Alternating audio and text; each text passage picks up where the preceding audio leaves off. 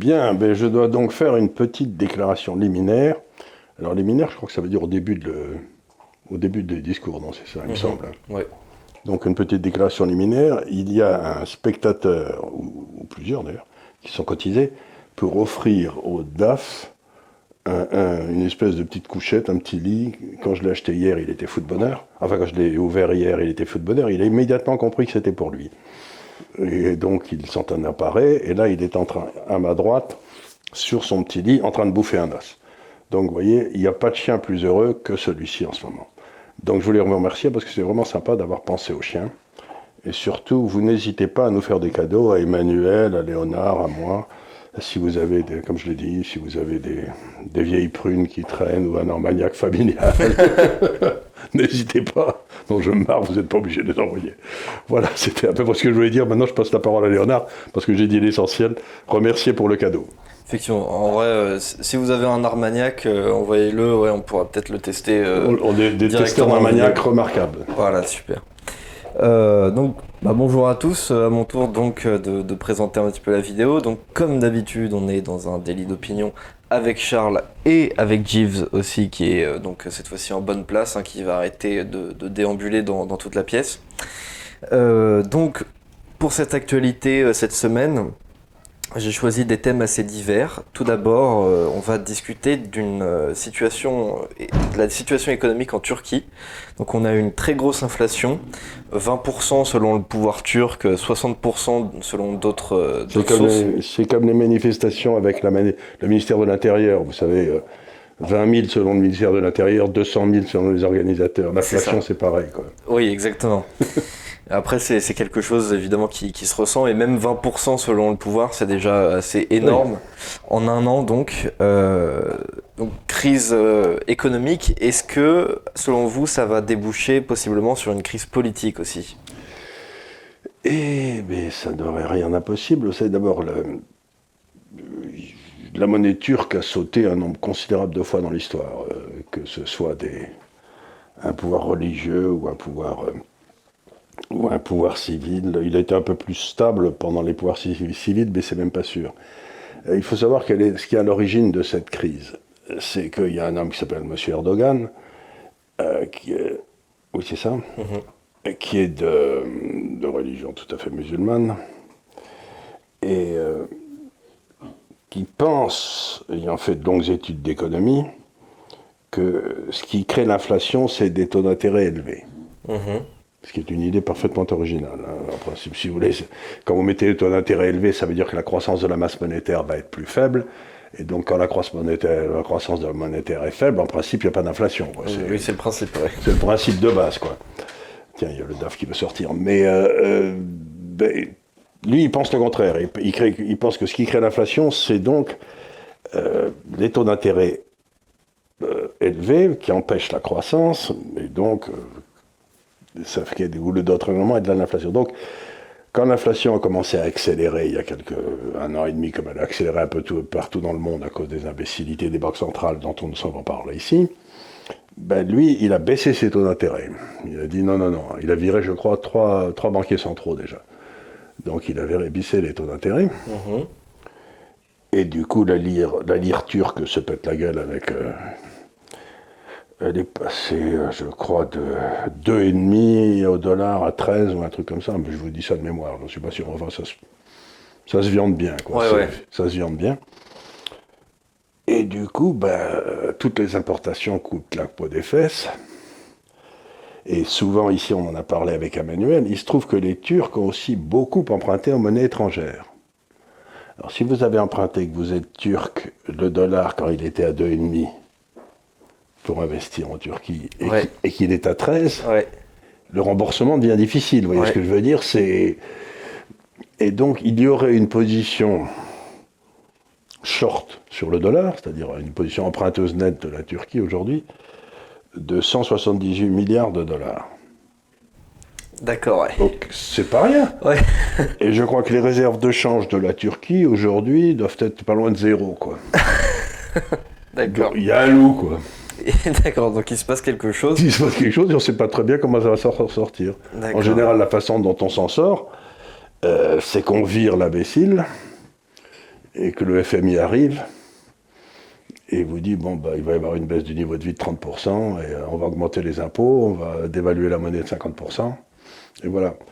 Mais euh, je sais pas si le FMI veut déclencher un changement politique euh, en Turquie parce que bon vous avez d'abord le Moyen-Orient est pas bien stable en ce moment.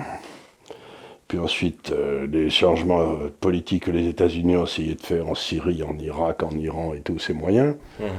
Puis ils n'ont peut-être pas envie que la Turquie saute, parce que la Turquie, c'est l'ennemi naturel de l'Iran. Euh, depuis la nuit des temps. Hein. vous savez, la, guerre entre Constantinople et, la, Perse, ça existe depuis. Hein. Donc voilà, ça, ça, ça, introduit un élément intéressant dans, dans, le merdier mondial. Quoi. Tout à fait. Bah, ça, je n'avais pas vu venir. Mais effectivement, On a écrit des papiers il y a deux ans là-dessus, nous. On a dit que ça allait arriver. Ah, et bah... Vous, vous retrouvez dans les, dans les archives de la de l'Institut des libertés un papier où j'annonçais que la Turquie allait sauter. Ah bah, c'est vrai qu'il y a deux ans, le pouvoir commençait déjà à être contesté parce que euh, Istanbul, euh, euh, pardon, Erdogan avait perdu la, la mairie d'Ankara. Euh, donc ça c'était en 2019 je crois. Et donc euh, oui, il y avait... Euh, on avait écrit un papier, on avait écrit que la Turquie allait sauter. Mais la, question qui se pose à l'époque, c'est est-ce que les banques européennes, en particulier les banques allemandes et françaises qui avaient beaucoup prêté à la Turquie, est-ce qu'elles étaient de l'autre côté des 178 milliards de dollars dont je vous parlais tout à l'heure? Ouais, d'accord. Ce qui est la question qui à mon avis n'est toujours pas résolue. Donc on va voir qui a... Qui a de l'autre côté de cette perte Parce qu'il y, a toujours quelqu'un de l'autre côté, vous savez, il y a toujours un actif et un passif. C'est bien triste, mais c'est pour ça, comme les gens me disent par exemple qu'il suffit d'annuler la dette, c'est très bien, c'est le passif de l'État français, ce serait une excellente idée, mais en même temps, euh, c'est l'actif de tous les fonds de retraite. Donc si vous annulez la dette, bah, les petits vieux, ils vont, ils vont mourir de faim dans la rue.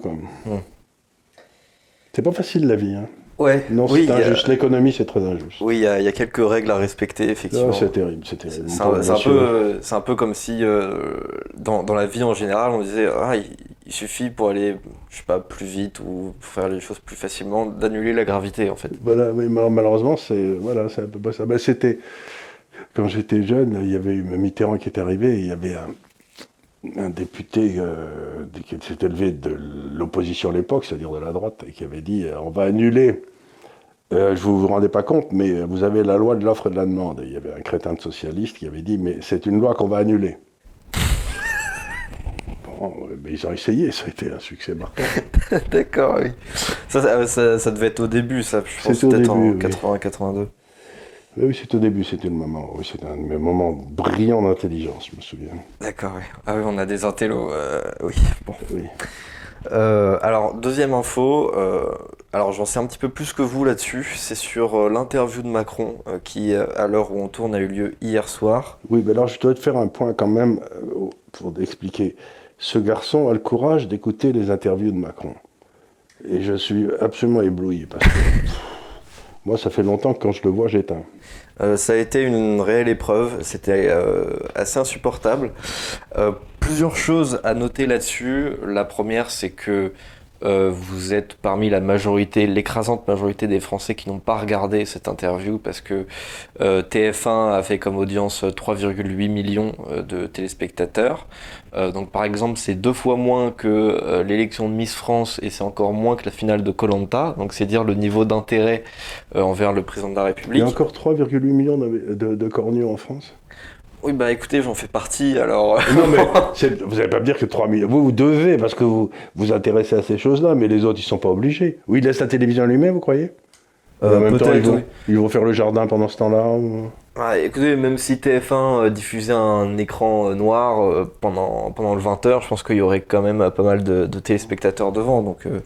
Bon, je ne sais pas exactement comment se répartit euh, l'audience entre euh, les gens euh, qui sont vraiment macronistes et qui sont donc intéressés. Donc il avait rien à dire, il a dit très longuement comme d'habitude Exactement. Il, mais il avait rien à dire. Et alors, ah non, absolument rien. Et alors là, on a eu quand même un phénomène assez spécial qui, malgré la complaisance relativement habituelle des journalistes envers le président de la République, a atteint son paroxysme hier, c'est-à-dire qu'il faisait les questions et les réponses. Euh, les journalistes lui posaient des questions euh, assez faciles d'ailleurs. 2 plus 2. C'est ça. euh, 5.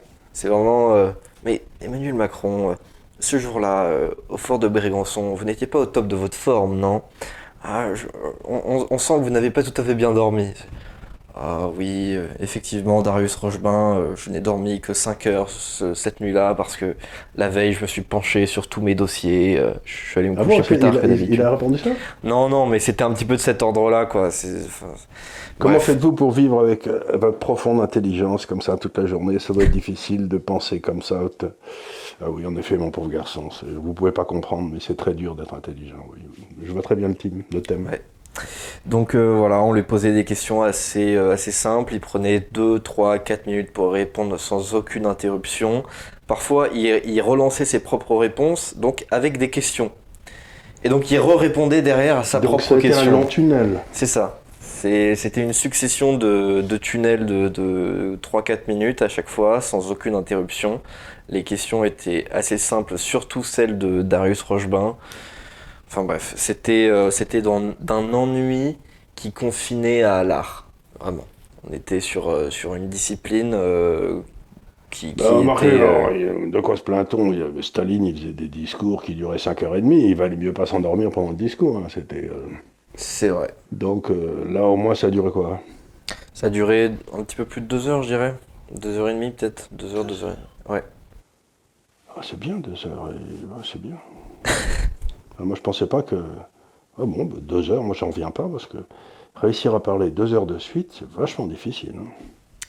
Euh, oui, mais je pense que Emmanuel Macron, c'est quand même quelqu'un qui aime bien euh, s'écouter parler. Après, je dis pas qu'il a été mauvais, il a été plutôt bon, mais enfin, est-ce que c'était vraiment faisable d'être mauvais en fonction de, de ce qu'on lui demandait? Euh, je, je sais pas. Mais euh, il a quoi? Il a repassé l'oral de l'ENA en expliquant le monde euh, et son œuvre et ça. Parce que de quoi, de quoi il parlait dans le détail? Alors, en gros, on retraçait un petit peu son, son mandat. Donc, euh, les journalistes lui posaient quelques questions sur euh, le début de son mandat, sur les gilets jaunes. Pourquoi vous avez échoué partout? Non? Bah, Pas vraiment, hein. c'était pas présenté comme ça, quoi. Euh, même parfois, on lui disait euh, Mais Emmanuel Macron, écoutez, euh, on vous a souvent décrit comme euh, le président des ultra-riches. euh, mais au final, pas du tout. C'est même pas une question, c'est un, éloge. Non, c'est un coup de brosse à reluire. Il était Ouais, espéré ouais. que ce journaliste aura la Légion d'honneur. Euh, oui, bah, en tout cas, ils l'ont peut-être euh, implicitement, en tout cas. euh, mais on, on- on comprend bien aussi que, que les journalistes, c'est plutôt dans leur intérêt d'avoir Emmanuel Macron contre Valérie Pécresse au second tour. Donc, c'est une stratégie euh, en, en termes de communication. euh, c'est une stratégie, je trouve, de de ramollissement euh, absolu du peuple français. On est dans la demi-mesure, mais dans, dans, dans l'éloge absolu de la demi-mesure. De, on, va, on va modifier des tout petits paramètres, on continue d'être des gestionnaires et on, on continue notre, notre lente pente vers, le, savez, vers le déclin, la décadence. J'ai connu ça, aussi curieux que ça paraisse, en Grande-Bretagne. Euh, en Grande-Bretagne, dans le Parti conservateur, il y a eu un avant et un après Thatcher. Le but du Parti conservateur d'avant Thatcher, qu'on appelait les wet, c'est-à-dire les mouillés, les, torchons humides, les gars qui avaient aucun caractère, c'était de ralentir la vitesse du déclin. Ils n'avaient aucune ambition, si ce n'est de tomber plus doucement, de ralentir. Le- Nous, nous ne tomberons pas demain, mais après-demain. voilà, non, mais on continue à se casser la gueule, mais vous voyez, la vitesse de cassage de gueule se ralentit. Donc c'était le but de tous ces gars-là. Et il y a Thatcher qui est arrivé, qui dit, on n'a plus question, maintenant on va remonter. Et euh, elle a dû se débarrasser de tous ces gars-là, elle les a tous virés, ça a été une bagarre, tout son premier mandat, ça a été de se débarrasser de ça. Et dans le fond, bah, aujourd'hui, quand on voit Madame Pécresse, on se dit, bon, bah, c'est une qui veut ralentir la vitesse du déclin. Mhm. Et on va voir s'il y a quelqu'un qui arrive, qui essaye de partir dans l'autre sens. Mais euh, j'ai connu ça en Angleterre il y a 30 ans, il y a 30-40 ans. Donc cette, ce débat, c'est un débat perpétuel. Il y a une partie de la droite qui accepte le magistère intellectuel de la gauche Bien sûr. Et qui dit, on- dans le fond, on va accepter les thèses de gauche, mais on va essayer de les, De les contenir un de petit les peu. contenir. Euh, Donc ils, deviennent, ils disent, grosso modo d'habitude, ce que la gauche a dit 15 ou 20 ans avant. quoi. Et j'ai l'impression que ça se raccourcit un se peu. raccourcit, Maintenant, oui. c'est plus ce que la gauche disait il y a 5 ou 10 ans. Il y a 5 ou 10 ans. Donc, Bah, ces gars-là sont, sont des gars qui n'ont rien à faire au pouvoir. Quoi. Ouais, je suis assez d'accord. Euh, J'ai vu d'ailleurs euh, après l'émission, il y avait euh, un débrief avec plusieurs intervenants. Alors euh, ils ont Ah, été parce que vous avez regardé aussi le débriefing euh, pas en Il entier, héroïque ce garçon. pas, en entier, mais oui, j'ai donné de ma il y avait, personne hier soir. Et il y avait qui Alors, il y avait, euh, alors il y avait, euh, comment s'appelle-t-il, Jordan Bardella. Il y avait un, un, un porte-parole de d'Anne Hidalgo. et alors, ils ont été assez taquins. Ils ont pris aussi Eric Ciotti pour représenter Valérie Pécresse. Ça, c'est ah, c'est marrant, ça. Je dois avouer que c'est rigolo et qu'on voit bien que Ciotti est meilleur quand il défend son projet que celui des autres. Oui. Mais on voit aussi qu'il a été à l'école euh, Les Républicains et qu'à l'école Les Républicains, on apprend qu'il faut avoir euh, honte de, de ses propres idées, euh, qu'il faut C'est c'est très dangereux d'avoir des idées à soi. C'est hyper dangereux, c'est hyper touchy comme truc. C'est bah, c'est dé- déjà pour ça aussi qu'il a été un petit peu euh, évincé et que du coup il essaye de, de revenir un peu comme il peut. Euh, et il préférera toujours l'étiquette euh, aux idées, c'est pour ça qu'il soutient donc euh, Valérie Pécresse plutôt que quelqu'un d'autre. je, je lui demanderai pas forcément de rejoindre Zemmour, mais peut-être d'apporter son soutien symbolique, euh, quelque chose comme ça. Euh, parce qu'on on a bien vu qu'il était beaucoup plus proche sur le plan des, idées. Euh, mais donc, euh, on voit bien qu'à l'école des Républicains, euh, le but du jeu, c'est défendre le mandat de Nicolas Sarkozy, alors que par exemple, quand, on voit le- le- les écoles de gauche, on va essayer de défendre relativement comme on peut le mandat de François Hollande, mais tout en disant derrière, on n'est pas allé assez loin. C'est là que la gauche est très forte, c'est que la gauche, elle part d'un socle d'idées qui sont bonnes. Et donc, ce n'est pas mauvais d'être de plus en plus de gauche, parce qu'en fait, si on part d'un socle qui est Bon. dont, dont le principe est d'être bon, On va vers l'excellent. plus on est de gauche, plus on est bon. Oui, oui. C'est logique, alors que la droite, euh, on va dire classique de gouvernement, Elle a honte. elle, elle a honte, et donc elle sait que ses opinions, c'est le mal, mais c'est le moindre mal par rapport à ceux qui sont plus à droite qu'elle encore. Et du coup, elle va défendre que son champ à elle en disant non mais eux à côté ils sont un peu fous quand même euh, les gens de gauche, mais en même temps faut pas écouter ceux qui sont à ma droite parce que eux c'est des grands malades quoi. Mhm. Et donc euh, c'est bah, c'est comme ça d'ailleurs que, que Mitterrand a réussi Que, depuis que les la gauche est au 80. pouvoir depuis. Euh, c'est ça- c'est pour ça que la gauche est au pouvoir euh, et que même quand elle n'est pas au pouvoir, elle arrive à imposer son magistère intellectuel sur ceux qui sont au Et pouvoir. ça, ça a été brisé avec l'arrivée de Zemmour. ça a été un petit peu brisé avec l'arrivée de Mais ils Zemmour, essayent, de- ils ont réussi à diaboliser Zemmour en deux mois Ouais, de façon extraordinaire parce que deux mois c'était un journaliste de droite et maintenant c'est le diable incarné. Donc euh, c'est fou comme en deux mois ils ont réussi à diaboliser ce cher garçon. quoi. carrément. Carrément. donc, euh, c'est- Si vous, si vous dites du bien de Zemmour, maintenant vous, vous êtes. euh, c'est comme si vous disiez du bien, allez, de, je sais pas, de Mussolini quoi. euh, quasiment, oui. C'est Pas c'est- encore d'Hitler, mais enfin on n'est c'est- pas c'est loin. de plus en plus difficile, mais oui, on essaye de le faire passer pour un, pour un juif nazi, en, je sais pas trop quoi encore. euh, enfin bref, oui, y a- il y a- on va avoir euh, encore pléthore de, de documentaires sur la Seconde Guerre mondiale, etc. De, D'ailleurs, ça commence déjà euh, avec aussi des commentaires un petit peu implicites de Emmanuel Macron euh, qui nous fait comprendre que euh, voilà, il faut qui, pas sombrer qui- dans, qui- dans enseigne l'histoire. Qui veut expliquer à Zemmour ce qu'est la vraie histoire. Oui. Parce que lui, il sait ce que c'est que la vraie histoire. Par exemple, quand il dit que la France, il n'y a pas de culture française, ça c'est de la vraie histoire. ça. Oui, Quand il dit que la France a commis des crimes contre l'humanité en Algérie, ça c'est de la vraie histoire. tout à Donc, fait. si vous voulez, c'est- c'est- Mais en même temps, il nous a quand même dit la semaine dernière qu'il ne fallait pas instrumentaliser l'histoire. Bien sûr. Instrumentaliser l'histoire, c'est quand quelqu'un, son opposant en parle. Quand lui en parle, il dit la vérité. Celui qui dit, qui pense pas la même chose. Donc c'est extraordinaire toujours dans le domaine politique en France, c'est qu'à quel point on refuse à l'autre la légitimité d'une pensée différente. Le but, encore une fois, du libéralisme, c'est d'accepter que l'autre pense peut-être ce qu'il pense honnêtement et qu'il y a peut-être de la vérité dans ce qu'il pense aussi. Mais ça, accepter que l'autre pense honnêtement, c'est certainement pas quelque chose qui, euh, qui caractérise la gauche. Tout à fait. C'est une très bonne remarque et en ça, euh, Emmanuel Macron n'est pas du tout libéral parce que C'est une ordure. C'est un faux, c'est un faux, c'est un faux esprit brillant.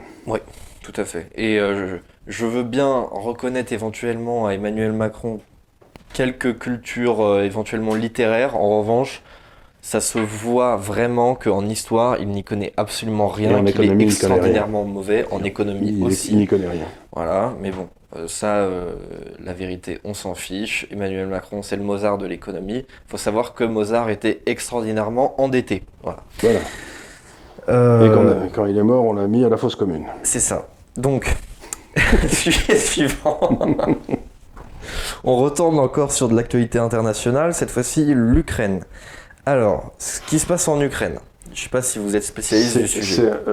c'est, euh, un, c'est un merde. Vous savez, je suis un peu comme un avocat, moi. Je suis toujours spécialiste de ce dont mon client a besoin. Alors, je vais vous dire, l'Ukraine, la façon dont je comprends, c'est bon. Euh, D'abord, quelque part, l'Ukraine, c'est pas vraiment un vrai pays. C'est, si j'ose dire, à moitié Pologne, à moitié Russie.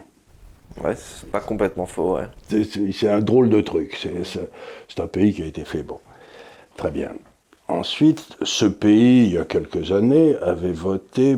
Il faut savoir aussi que c'est l'origine historique de la Russie. Kiev, c'est là où il y a eu les premiers tsars. C'est là où la- c'est là où il y a eu les premiers. Ils ont été les premiers chrétiens, etc. Donc, si vous voulez, Tout à fait. Kiev, c'est vraiment le, Ce qu'on appelait c'était les, le les- cœur, le cœur historique de la Russie. quoi. c'est ce qu'on appelait les, les, les Rousses, c'est-à-dire euh, RUS, un petit peu comme on appelait les Francs euh, pour les anciens ça. Français. quoi. C'est un C'était- même. vraiment le. euh, c'est un peu le Kosovo euh, pour les Serbes. C'est l'endroit où leur pays a commencé. Puis, ensuite, il est parti vers, la, vers le nord et vers, et vers l'ouest et vers l'est. Bon.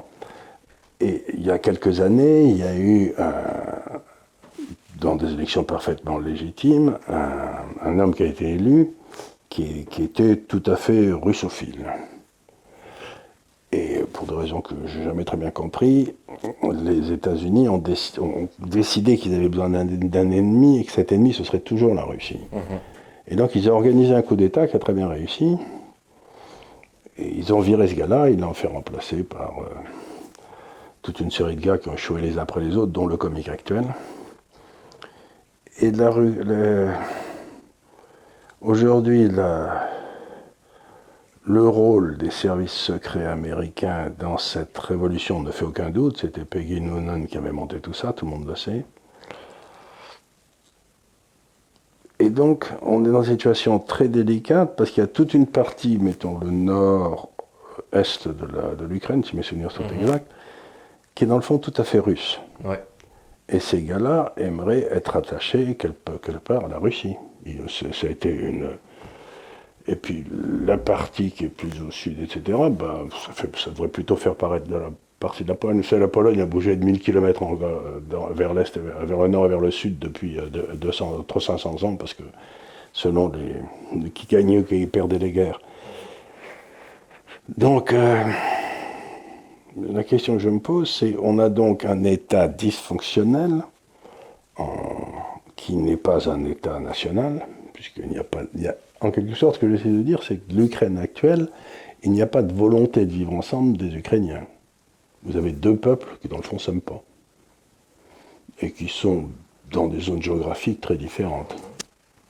Donc la question que je me pose, c'est, selon le vieux principe de la diplomatie du droit des peuples à disposer d'eux-mêmes, euh, pourquoi ne ferait-on pas euh, bah, la moitié de l'Ukraine euh, va à la Pologne, l'autre moitié va à la Russie, et ensuite, euh, démerdez-vous. Mhm. Ou un référendum dans la région russophone pour, Pour, savoir, si, bah, bah, c'est ce qu'on a fait d'ailleurs en, en Crimée, quand les Américains ont essayé de prendre Sébastopol. Les Russes, parce qu'il faut savoir que Sébastopol, c'est ce qui permet aux Russes de contrôler tout le Moyen-Orient, enfin toute la partie nord-est du Moyen-Orient. Donc, euh, euh, parce que de, l'autre côté de la Turquie, ils ont Tartus, qui est une base militaire, donc vous avez Sébastopol, Tartus, la Turquie. Et donc ça permettait de contrôler la Syrie, ça permettait de contrôler le- l'Irak, ça permettait de contrôler tout. Donc, euh, s'il faisait sauter Sébastopol, il faisait sauter le contrôle de la Russie sur tout le monde arabe. Ce qui n'était pas une bonne nouvelle pour l'Europe d'ailleurs, mais ces crétins d'Européens comprenaient rien. Donc, bon, vous avez Sébastopol, vous avez Tartus, et, vous avez les Américains, et ils sont quasiment en train d'essayer d'attaquer la Russie parce que la Russie ne veut pas que on mette des missiles à ses frontières. Oui, parce qu'en gros, il y a un risque d'adhésion de, l'Ukraine à l'OTAN. Alors que quand Reagan et Gorbatchev avaient négocié donc la, fin de la guerre froide, il faut savoir que les, les, Américains avaient accepté de ne jamais mettre un pays de l'OTAN qui a une frontière commune avec la Russie. Et puis à peine ils ont arrêté, à peine Gorbatchev parti, euh, on a commencé à accepter tous les pays baltes, etc. Donc euh, à quoi sert l'OTAN aujourd'hui? C'est une bonne question, ça sert à rien. Il faudrait la supprimer, toutes affaires cessantes, parce que c'est un instrument de pouvoir qui est euh, aux mains de la CIA et euh, qui ce qui n'est pas, admissible. Ce sont des gens qui ne, qui ne répondent plus aux... Donc vous avez une espèce d'empire américain avec la, contrôlé par la CIA qui essaie de contrôler l'Ukraine pour, à la limite, essayer de déclencher un conflit avec la Russie, pour justifier l'existence de l'OTAN. Puis de l'autre côté, Poutine qui dit bah, écoutez, moi je ne veux pas avoir de missiles à la frontière. Ouais. Si vous mettez des missiles à la frontière, moi je vais mettre des missiles en, en Biélorussie. Et qui seront directement pointés sur Berlin, Mhm. qui est juste à côté, hein, c'est pas Ouais. vrai. Donc tout ça, c'est une imbécilité foudroyante, mais c'est pas tellement. Je vois pas tel- le- le- la menace ne vient pas de la Russie, la menace vient de la CIA. Mhm. Oui, sauf que ch- évidemment, à chaque fois, on veut euh, faire en sorte que, que les gens pensent que c'est Poutine qui a commencé systématiquement. Euh, Il n'a rien commencé du tout. C'est pas lui qui a fait le coup d'État en Russie, en, Ukraine, hein, qui a déplacé un homme légitimement élu.